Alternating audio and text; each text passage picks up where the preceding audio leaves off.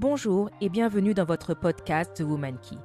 Un podcast fait pour nous, pour vous mesdames, où l'on abordera avec nos invités des thèmes touchant tous les aspects de nos vies de femmes. Un podcast où vous pourrez obtenir des clés pour les vivre pleinement. Je suis Coralie et c'est moi qui vous accueille dans cet espace. Dans ce nouvel épisode, nous allons parler des pathologies gynécologiques. Ce sont celles qui correspondent aux atteintes de l'appareil génital de la femme. Et parmi elles, on peut citer les fibromes utérins ou l'endométriose. Je vais en discuter aujourd'hui avec une invitée très spéciale, ma sœur Chloé, 34 ans, gestionnaire de paye et atteinte d'endométriose. Alors, salut Chloé, comment ça va? Salut Coralie, ça va et toi? Ça va très très bien. Alors, avant qu'on commence la conversation, je voulais te remercier d'avoir accepté l'invitation parce que je sais que tu as beaucoup hésité à témoigner publiquement euh, sur l'endométriose. Alors, merci à toi. Bah, je t'en prie, c'est effectivement pas un sujet dans lequel on, on a envie de se, se vanter, de, de raconter euh, forcément sur toute la place publique. Pour commencer, donc comme je l'ai dit, tu es atteinte d'endométriose. Est-ce que tu peux me dire euh, depuis combien de temps tu vis avec euh, cette endométriose? Alors, avant de commencer, je tenais à dire quelque chose. Euh, tout ce que je vais répondre n'engage que moi, dans le sens où euh, il n'existe pas une seule et unique endométriose. En fait, il y a autant de formes d'endométriose qu'il y a autant de femmes qui en sont atteintes. Donc, ce que moi je vais raconter, c'est mon parcours. Ça peut être le parcours d'une autre femme, comme ça ne peut aussi ne pas correspondre à une autre femme. Je préfère préciser, puisqu'on a tendance à croire que euh, toutes les maladies, euh, la maladie euh, est pareille chez toutes les femmes. Alors, en ce qui me concerne, je suis atteinte d'endométriose depuis, euh, je pense, en tout cas, diagnostic en tout cas est tombé en 2020. Mars 2020, c'était juste avant le Covid. Wow, juste avant le Covid en plus. Ouais. voilà. Alors, euh, est-ce que tu peux me dire comment tu as su que quelque chose n'allait pas? Euh, alors déjà, pour ceux qui me connaissent, euh, ils savent que je suis pas euh, pro-médicament, pro-médecin, et que j'ai tendance vraiment, si je vais chez le médecin, euh, c'est vraiment quand c'est quelque chose de, grave et que là, je, je, je vois que je ne peux pas guérir par moi-même, entre guillemets. Et en fait, pour la petite histoire, parce que je pense que ça commence comme ça, en 2011, ouais, en 2011, j'ai, euh, j'avais des crises assez violentes au niveau de, de l'utérus. Euh, je savais pas trop ce qui se passait. En gros, j'étais en train de parler normalement comme je te parle, et d'un coup, ben, j'avais une crampe euh, au niveau de l'utérus qui me pliait. Et donc, j'avais consulté un premier médecin. Euh, C'était à l'hôpital Antoine Béclair de mémoire. On a fait d'abord une, une célioscopie où en fait euh, les résultats de la célioscopie c'était euh, une suspicion d'endométriose, mais euh, on peut pas vous dire que c'est ça. Ça, ça t'avance beaucoup. à l'époque. voilà. Et la gynéco qui me suivait m'a dit tout simplement, bah, écoutez, Madame vous prenez la pilule jusqu'à ce que vous ayez envie de faire des enfants. Et puis on verra comment ça se passe par la suite. Donc moi, à cette époque, j'étais assez, j'étais plus jeune, hein, faut dire ce qui est. J'étais pas forcément euh, lancée dessus, donc j'ai continué à prendre ma pilule Mm. chaque jour, euh, la prise quotidienne. hein. De toute façon, toutes celles qui prennent la pilule savent. hein. Et en 2019, j'en ai eu marre. J'en ai eu marre parce que euh, de penser à chaque fois de prendre quelque chose à une heure fixe et de savoir tous les effets que la pilule pouvait avoir aussi sur mon corps. Donc j'avais voulu en, en gros arrêter toutes ces hormones et laisser, euh, on va dire, mon corps euh, fonctionner gérer tout seul Ouais. se gérer. Donc j'ai arrêté en 2019, non pas dans le désir d'un enfant, euh, mais surtout pour me réapproprier mon corps et, euh, et dire bah voilà en fait euh, j'ai pas besoin de ça pour pour réguler mes règles, pour réguler ma fertilité, tout ça. Franchement, ça s'est bien passé, deux ans, nickel. Enfin deux ans, non un an, j'ai envie de dire nickel. Et euh, et du coup, en courant mars 2020, en fait, j'ai eu euh, une douleur au nombril. En fait, j'ai eu le nombril qui a été boursouflé. Et euh, ça a commencé par une douleur, pas de boursouflure, une douleur au nombril. Ouais. Et là, je me suis dit, euh, le truc tout bête, que j'avais porté peut-être un jean trop serré, que ça m'avait serré la taille, et que ben voilà, ça allait passer un jour, deux jours, trois jours. Et j'en parle, euh, j'en parle à une amie qui est très très proche de moi, et elle me dit, oh, tu devrais aller voir le médecin. Donc euh, moi, je dis, oh, c'est pas grave, je laisse une semaine passer. Et la semaine passe, sauf que je vois que ça commence à être boursouflé. Donc là, je me dis, ah, il faut peut-être que finalement j'aille voir le médecin.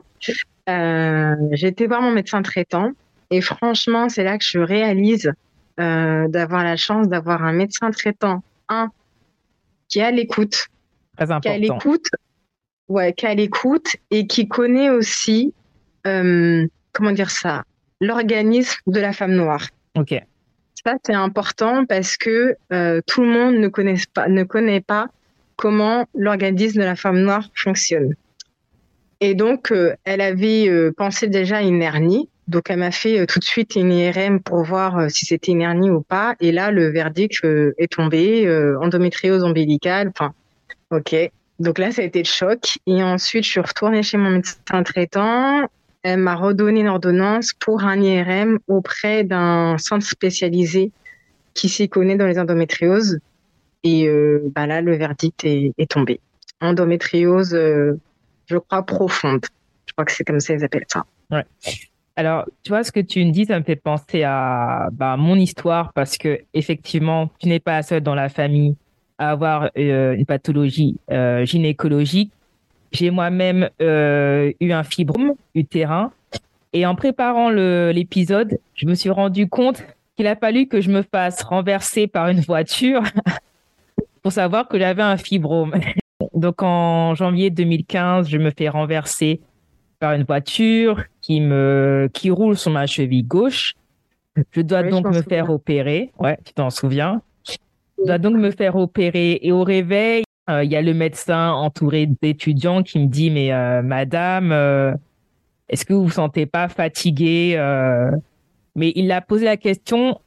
Bon, franchement, quand on l'entendait, c'est du genre mais comment vous tenez debout? Et comme moi, je sais que je suis je suis quelqu'un qui me couche tard, je me dis ouais, je suis fatiguée, mais c'est parce que je me couche tard, tu vois? Plus, Il me dit, ben non, vous êtes anémié, vous avez une forte anémie, il faudrait voir votre, votre médecin traitant euh, pour savoir de quoi il en est. Comme toi, j'ai la chance d'avoir un médecin traitant qui est à l'écoute. Donc je lui ai expliqué, je lui ai dit, oui, voilà, moi j'ai des règles abondantes. Euh, quand j'ai des règles, je me sens très très faible. Il a fait le lien entre euh, les règles abondantes et, euh, et le manque de fer. Donc d'abord, dans un premier temps, ça a été les compléments en fer, mais après, en posant plus de questions, notamment au niveau des douleurs, il a décidé quand même de, faire un peu plus d'investigation. Et c'est lui qui m'a recommandé d'aller faire une échographie. Et lors de cette échographie, eh ben oui, on a vu qu'il y avait une tumeur. Donc, euh, ben d'abord, il y a prélèvement pour savoir si c'est une tumeur bénigne ou maligne. Et donc, le diagnostic est tombé, fibrome utérin.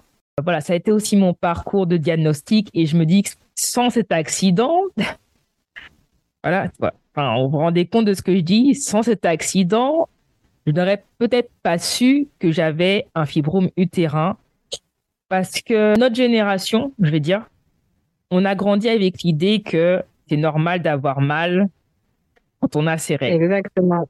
Oui, oui. Voilà. Donc, on passe des années comme ça, on se dit c'est normal, pendant une semaine, je vais avoir mal. Euh, et quand je dis mal, c'est-à-dire que avant qu'on me découvre ce fibrome, hein, jusqu'à ce qu'on euh, s'en occupe, moi, pendant euh, la semaine de règles, déjà, ça durait, ça durait vraiment une semaine, et c'était pratiquement prendre des antidouleurs tous les jours. Exact. Et sans si, antidouleur. euh, voilà, je sais pas si les gens s'en rendent compte, mais de prendre genre Doliprane ou autre pratiquement tous les jours et plusieurs fois par jour euh, pour contrôler cette douleur. Et des fois, le doliprane ne suffit pas. Mais tu sais, même encore aujourd'hui, je pense qu'il y a pas mal de personnes, en tout cas dans, dans ce que je lis dans les réseaux sociaux, euh, il y a encore pas mal de personnes qui, euh, bah, qui ne sont pas écoutées. Beaucoup de femmes, en fait, qui ne sont pas écoutées, qui pensent qu'elles sont tout simplement folles parce qu'elles ont mal et qu'on leur dit qu'il y a encore des gynécos qui, qui continuent à te dire c'est normal d'avoir mal, c'est normal de saigner, après tout, c'est des règles. On est en 2023. Effectivement. Mais c'est pour ça que je voudrais dire à toutes celles qui nous écoutent, c'est que vraiment, il faut insister. Je veux dire, Oui. on est c'est notre corps. On est les mieux placés pour savoir ce qui s'y passe, ce qu'on ressent. Exactement. Alors, je sais que c'est plus facile à dire qu'à faire, mais pour toutes celles qui vont voir un médecin, et quand vous allez, euh, mais que ce soit pour euh, pathologie gynécologique ou autre, hein, vous allez voir un médecin que vous avez mal quelque part, votre médecin il vous dit ah non c'est dans la tête. Parce que ça m'est déjà arrivé ça, c'est dans la tête. Ou non euh, c'est normal c'est comme ça, il faut insister. Il faut surtout ne pas hésiter à avoir plusieurs avis, mais c'est vrai qu'il faut savoir dire non à un médecin. Et ça c'est difficile parce que quand on découvre euh, une, maladie qu'on ne connaît pas, on ne sait pas comment on l'a eu, on ne sait pas pourquoi c'est nous, on a tendance finalement à, à, donner ou à laisser en tout cas notre entre guillemets notre destin euh, médical entre les mains de, de, de, ces médecins. Alors je ne crache pas sur les médecins, pas tous les médecins ne sont pas comme ça, heureusement, mais il faut savoir dire non à un médecin quand vous n'avez pas confiance, quand vous sentez euh, qu'il vous écoute pas. Et ça, c'est difficile à dire. Une fois que le diagnostic a été posé, qu'on a mis un mot sur ce mal, on va voir comment on gère ça au quotidien, en fait. Donc, moi, quand mon diagnostic a été posé, donc, on m'a proposé plusieurs alternatives. Déjà, c'est quelque chose que j'apprécie. Donc, effectivement, il y avait la prise de la pilule. Je n'étais pas trop pour ça parce que je sais les effets euh, que peut avoir la pilule sur le corps. Ensuite, euh, on m'avait dit que ce fibrome-là, on, pouvait ne pas y toucher. Mais en cas de grossesse, il y a de fortes chances que ce, fibrome soit la cause d'une fausse couche. Donc, on m'a proposé l'opération. Moi, j'ai dit, allez, opérer. A été radical. Dans mon malheur, la chance que j'ai eue, c'est que c'était pas une opération invasive parce qu'il y a plusieurs façons d'opérer un fibrome. Alors toi, tu m'as dit, d'abord, tu avais proposé la pilule que tu as pris pendant à peu près un an euh, avant d'arrêter ça. Ensuite, ça a été quoi les options pour toi pour pouvoir gérer euh, l'endométriose? Bah, La pilule, j'ai pris pendant plus d'un an. Je l'ai pris. Euh... Ouais, plus d'un an. Bah oui, 2011, euh, même j'apprenais déjà avant, 2019, donc j'ai quasiment 10 ans de pilule. Facile, je pense. Non, moins. Ouais, dans presque. Ouais. euh, et ben en fait, euh, moi c'est simple. Le choix a été euh, un, donc on peut pas vous opérer. En fait, on vous déconseille de vous opérer parce que là où est située l'endométriose, ça va. En fait, comme l'endométriose est profonde, ça veut dire quand elle est profonde, ça veut dire, il me semble, que elle est inatteignable. En fait, elle est difficile d'accès. Mm difficile d'accès et que ça touche plusieurs organes. Donc si je me fais opérer, il faudrait que j'enchaîne les opérations pour pouvoir toucher petit à petit tel organe, tel organe, tel organe. Alors, pour explication, moi, mon endométriose, elle est située à l'arrière de l'utérus, au niveau du rectum. Ok. Euh, derrière l'utérus, en fait, au niveau du rectum. Donc, c'est là où l'endométriose. Euh, donc l'opération c'était clairement pas possible. Et j'avoue que moi et les hôpitaux ça fait, euh, ça fait vraiment j'ai vraiment une peur euh, une peur bleue des, des, des hôpitaux. Je, voilà. Pour avoir des parents qui ont travaillé dans les hôpitaux mais je sais pas pourquoi j'ai peur des hôpitaux. On entend, on entend tellement d'histoires aussi que exactement. Et euh, bah du coup j'avais deux choix. Soit prendre la pilule soit de commencer une PMA Ok. Tu peux dire PMA ce que c'est à nos auditrices? Euh, Procréation médicalement assistée. Ok. Voilà les deux choix auxquels j'avais droit. Euh, à l'époque, euh, je, je, je, dois l'avouer, ça m'a fait cette, ce diagnostic en tout cas m'a fait flipper. Je savais que je voulais des enfants, mais pas tout de suite. Hmm. Ben, tu démarrais ta vie active, quoi. Donc, ouais. Je, je démarrais ma vie active. Ça faisait pas, ça faisait quoi? Deux ans que j'étais avec euh, mon copain de, avec mon copain.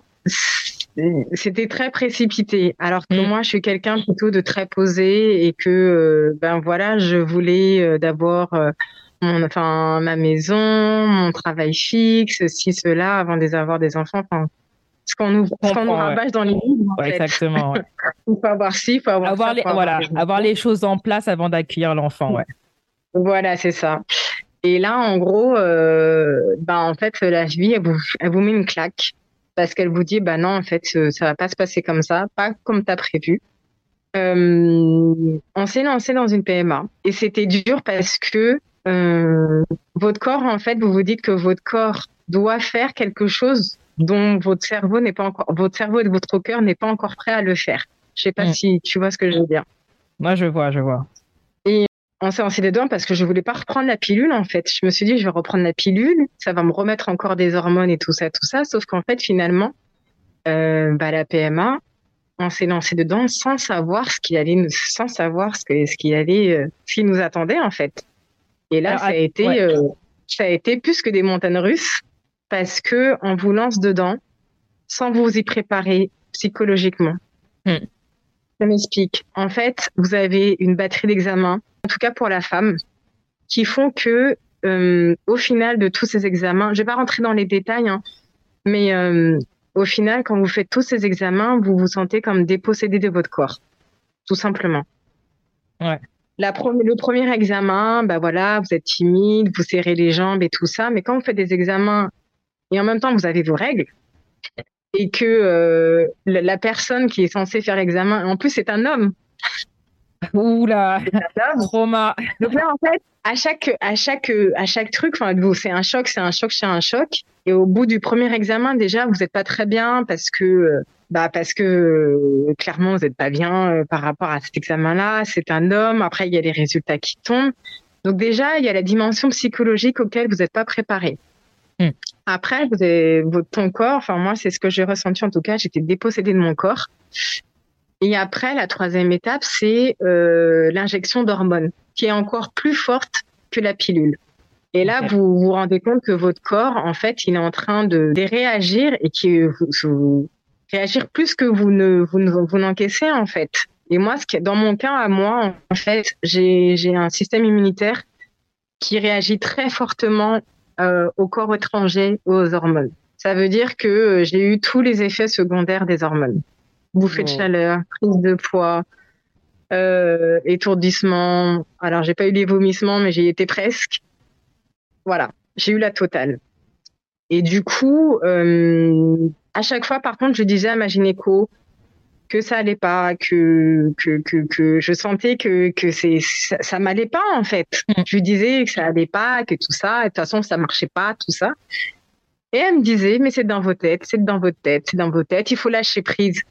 Et euh, le plus dur c'est quand votre propre conjoint dit également que c'est dans votre tête. Ça va faire mal ça. Et là vous vous dites mais en fait, je suis pas bien. En fait, vous vous dites, en fait, je suis trop stressée. C'est à cause de moi. Ça marche pas. Ça fonctionne pas. Mais vous avez une petite voix à l'intérieur qui vous dit, mais en fait, euh, en fait, t'es pas prête. Hmm. C'est pas, c'est pas ton moment. C'est pas, euh, c'est pas vraiment toi qui l'as choisi. Et c'est là que j'ai décidé finalement euh, de reprendre, on va dire, le contrôle sur mon traitement, de reprendre le contrôle sur ce que, comment je devais gérer l'endométriose. Alors, je voudrais te poser une question. Parce que là, quand tu as dit que tu avais le choix entre la pilule et la PMA, donc la PMA, c'était effectivement pour euh, préparer. Si, tu veux, en fait, l'endométriose, c'est en gros pour éviter qu'elle ne progresse. En fait, en tout cas, moi, c'est ce qu'on c'est comme ça qu'on m'a expliqué. Pour éviter qu'elle ne progresse, il ne faudrait pas que tu aies tes règles. Ok. En fait, plus j'ai mes règles, plus elles progressent. Tout ça, c'est aussi simple que ça. Et pour qu'elle ne progresse pas, c'est soit je prends la pilule qui, euh, qui, qui arrête tes règles, ou soit tu es enceinte pendant neuf mois et que du coup, comme t'as pas tes règles pendant neuf mois, ah, ok. Eh bien, euh, ça s'arrête. voilà pourquoi j'avais que des options. Ok, maintenant je comprends l'option de la PMA. Ok. Voilà. Et dans ma tête, à ce moment-là, je me suis dit, bah écoutez, on va se lancer maintenant parce qu'on te fait bien comprendre que finalement tes chances euh, de fertilité sont sont moins élevées que quelqu'un qui a qui n'a pas de soucis gynécologiques et que euh, attention ben le temps presse. Et il y a aussi aussi cette dimension là aussi de la famille des amis et tout ça qui vous disent euh, oh bah alors c'est pour quand? Ah nanani nanani nanana. Ça aussi c'est un poids. Quand on dit aux gens d'arrêter de poser ce genre de questions vous savez pas ce qui se passe dans la vie des gens Mais exactement. Moi, c'est une question que je n'ai jamais posée à quelqu'un d'autre parce que les gens paraissent heureux, mais les gens ne crient pas sur tous les toits ce qu'ils ont, euh, ce qui se passe chez eux en fait. Et puis, si les gens n'ont pas envie d'avoir d'enfants, eh ben, ça ne regarde que. Je suis totalement d'accord. Parce que c'est vrai qu'on on grandit avec ce schéma de vie entre guillemets voudrait suivre. Hein. Donc, euh, comme tu l'as dit, d'avoir euh, l'emploi fixe, CDI, la maison avec le jardin et peut-être le chien. Pas pour moi, mais bon.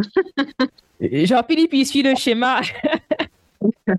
oui, c'est vrai. Euh, les enfants, tout ça. Mais il y a des gens qui n'adhèrent pas à ce schéma. Mmh, il faut le savoir. Et ça, c'est pas des choses qui vont dire, parce que déjà, ça, ne, ça ne regarde pas les gens. Donc, ce n'est pas, si on n'adhère pas à ce schéma, on n'a pas à le crier sur tous les toits. Comme, comme je disais tout au début, savoir dire non à un médecin, il faut savoir dire, euh, excuse-moi du terme, hein, mais euh, à sa propre famille ou aux amis, allez vous faire foutre. Je suis désolée de le dire ça comme ça, mais en fait, c'est exactement ce que c'est exactement ce qu'on doit leur dire à ces gens-là. Allez vous faire foutre, tout simplement. Sinon, vous pouvez aussi dire euh, laissez-moi tranquille, c'est une autre version. Ouais, mais non, mais ça, ça marche plus, ça marche pas, ça. Ça, c'est trop gentil, ça marche pas. Les gens, en fait, il faudrait. Il y a des gens, il faut être cash avec eux pour qu'ils comprennent. Sinon, ils comprennent pas, en fait. Quand tu es trop gentil, ils comprennent pas. Bon, d'abord, essayez, laisse-moi tranquille. Si ça marche pas, vous pouvez essayer l'option de Chloé. Donc ça, euh, là, on a vu un peu tout ce qui est euh, les options, on va dire, très médical, opération, PMA. Mais euh, en faisant un peu des recherches sur euh, les fibromes et l'endométriose, il y a aussi tout ce qui est euh, les solutions complémentaires, on va dire, parce qu'il n'y a pas que il a pas que les médicaments. Il faut savoir que l'alimentation peut aussi avoir des effets sur les fibromes et l'endométriose. Donc, par exemple, quand je faisais les, les, des recherches, j'ai vu qu'il fallait favoriser les aliments anti-inflammatoires quand on est atteinte euh, d'endométriose. Alors, est-ce que toi, c'est quelque chose que tu as adopté? Pas tout de suite. En fait, euh, c'est au moment où je me suis dit que j'allais arrêter euh, effectivement cette PMA et que c'était à moi aussi de, de reprendre les choses en main parce que c'est moi qui vis au quotidien. Mm. Donc, j'ai fait mes propres recherches. Et effectivement, l'alimentation anti-inflammatoire euh, permet de diminuer les symptômes de l'endométriose.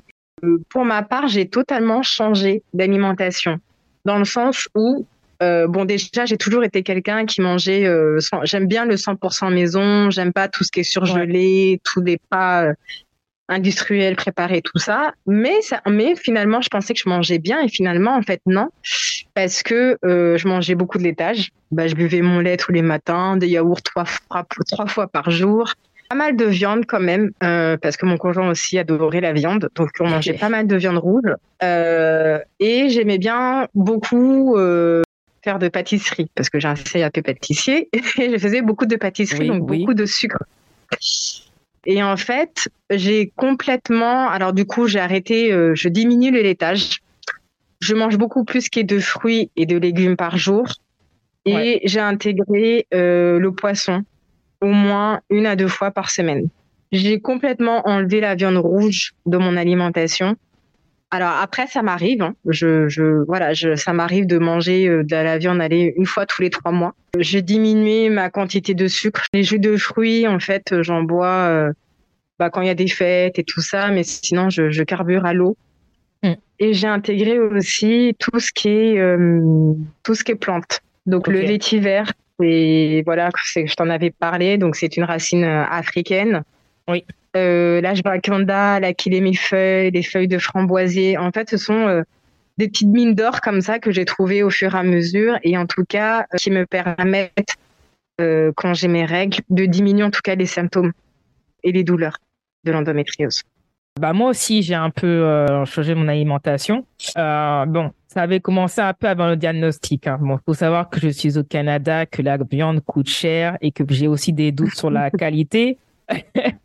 Donc ça aide à limiter la consommation de viande rouge. Mais effectivement, euh, je me suis depuis quelques temps, depuis ce diagnostic, je m'intéresse un peu plus à tout ce qui est alimentation anti-inflammatoire Donc, euh, le bol de lait le matin avec les céréales, bah, j'ai switché en fait. Là, j'ai passé, je suis au lait d'avoine. Pareil que toi, beaucoup plus de fruits.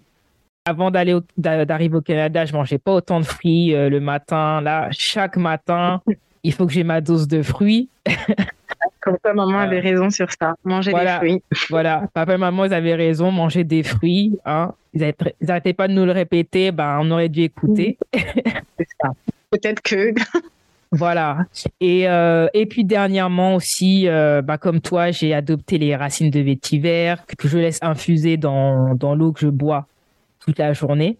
Je tiens à préciser ici, encore une fois, je répète que Chloé et moi ne nous sommes pas médecins, que nous parlons de nos expériences.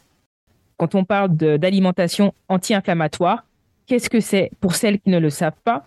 Donc l'alimentation anti-inflammatoire, en fait, c'est une alimentation qui va, qui va peu solliciter le pancréas lors de la digestion.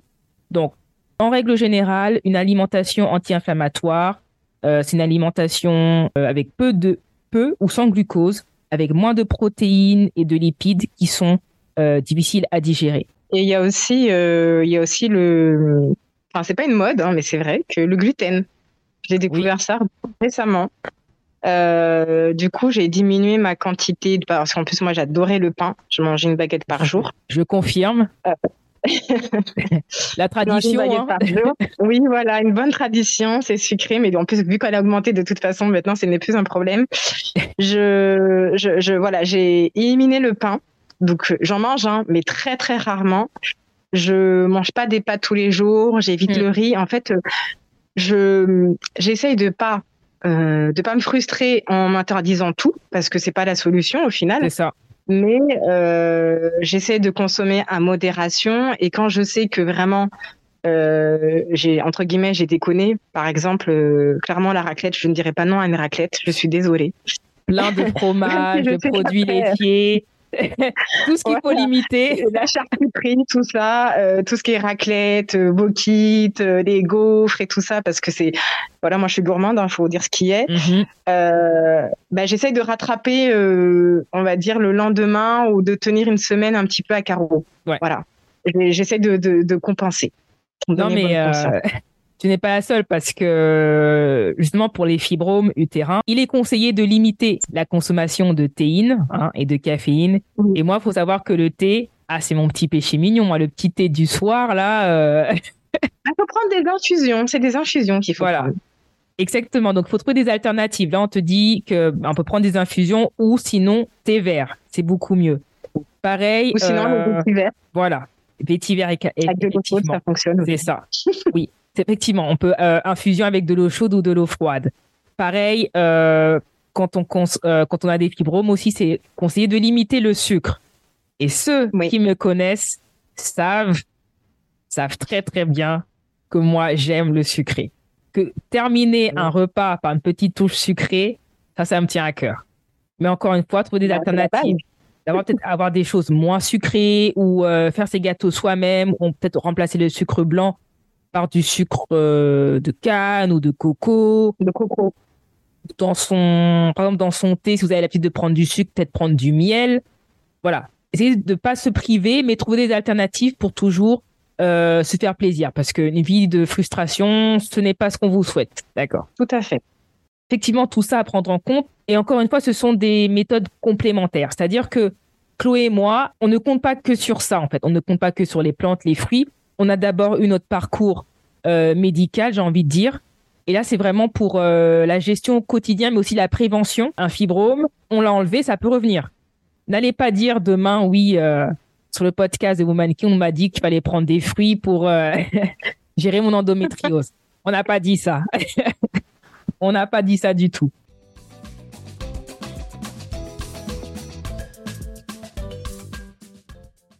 Alors là, on va arriver à, la fin de cet épisode. Et donc, c'est l'heure euh, de vous donner le trousseau de clés, c'est-à-dire euh, ben, les tips, les conseils à retenir de cet épisode. Alors, premièrement, euh, je pense que Chloé et moi, c'est quelque chose sur lequel on va être d'accord. C'est vraiment d'écouter votre corps. Ça, ça va être la clé numéro un. La clé numéro deux, on va dire, c'est d'insister auprès des médecins. Trouvez-vous un médecin qui est à votre écoute? Il va pas vous dire oui, c'est dans votre tête et qui va vous proposer des alternatives. Ça, c'est important. Autre clé que j'aimerais dire, euh, pensez à l'alimentation. On est ce qu'on mange. Je rajouterais aussi l'alimentation. Euh, on n'en a pas parlé tout à l'heure, mais c'est aussi un point essentiel. Euh, faites du sport. Faites du sport. Dépensez-vous. Je sais que moi, on m'avait recommandé le yoga parce qu'apparemment, certaines positions du yoga atténuent certaines douleurs. C'est vrai. Moi, ce sport, cette pratique-là ne me convient pas parce que je la trouve euh, trop douce et elle ne m'aide pas à, dépenser euh, toute l'énergie ou tout ce que j'ai dans la tête. Et du coup, moi, j'ai opté pour la danse.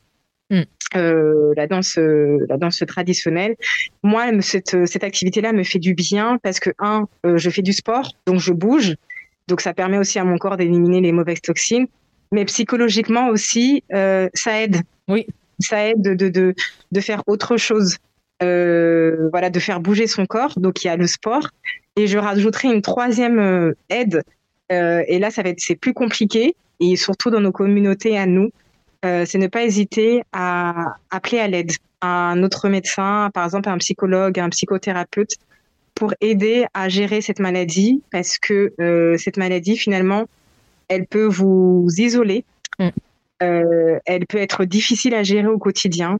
C'est une maladie qui fait beaucoup de où vous allez sentir des montagnes russes. Et malheureusement, euh, je crois que les personnes qui peuvent vous comprendre, en tout cas moi dans mon cas, les personnes qui ont compris par quoi je passais, c'était des personnes qui avaient qui ont, cette maladie. Mm.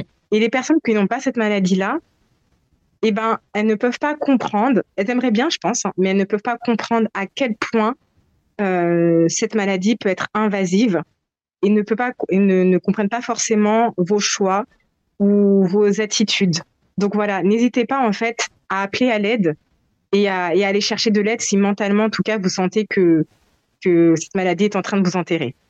N'hésitez pas à chercher de l'aide à vous rapprocher aussi de personnes qui vivent la même chose que vous. Aujourd'hui, il y a des associations, vous avez des, des groupes sur Instagram, sur les réseaux sociaux, où il y a des femmes qui témoignent de leur parcours, de leur maladie, de, de leur gestion de la maladie. Rapprochez-vous d'elles. Ne restez pas seul dans votre coin. On arrive à la conclusion de cet épisode. Euh, je voudrais vraiment, vraiment, vraiment remercier euh, Chloé, te remercier d'avoir participé à cet épisode parce que c'est un sujet qui me tient à cœur. Merci de, nous avoir suivis. Si vous avez aimé cet épisode-là, likez, partagez, euh, téléchargez l'épisode. Alors, merci à toi, Chloé. Est-ce que tu as un dernier mot avant qu'on se laisse? Euh, ben merci à toi Coralie en tout cas de m'avoir euh, d'avoir pensé à moi pour pour ce sujet-là. Ne laissez pas les autres vous dire comment vous devez gérer votre corps, comment vous devez gérer votre maladie. Cette maladie, quelle que soit euh, la maladie gynécologique que vous avez, elle fera partie, elle fait partie de vous. Mhm. Et la difficulté, c'est de ne pas la laisser euh, euh, gérer votre vie. En fait, il faut apprendre, et c'est ça le plus dur. Je ne dis pas que j'ai réussi encore aujourd'hui parce que je suis en train de, en train de l'apprendre. c'est d'apprendre à gérer cette maladie. Elle va faire partie intégrante de votre vie, certes, mais elle ne doit pas gérer votre vie. Et c'est surtout ça le plus difficile, et je rajouterais surtout pour les, pour les jeunes mamans, pour les mamans qui ont des, des jeunes filles, euh, des jeunes femmes qui vont avoir leurs règles. Surtout si votre petite vous dit Maman, j'ai mal au ventre, je saigne beaucoup, s'il vous plaît, écoutez-la. Alors merci encore Chloé et merci à toutes celles euh, qui vont écouter cet épisode. Merci à toutes. Bye. À bientôt. Merci, au revoir.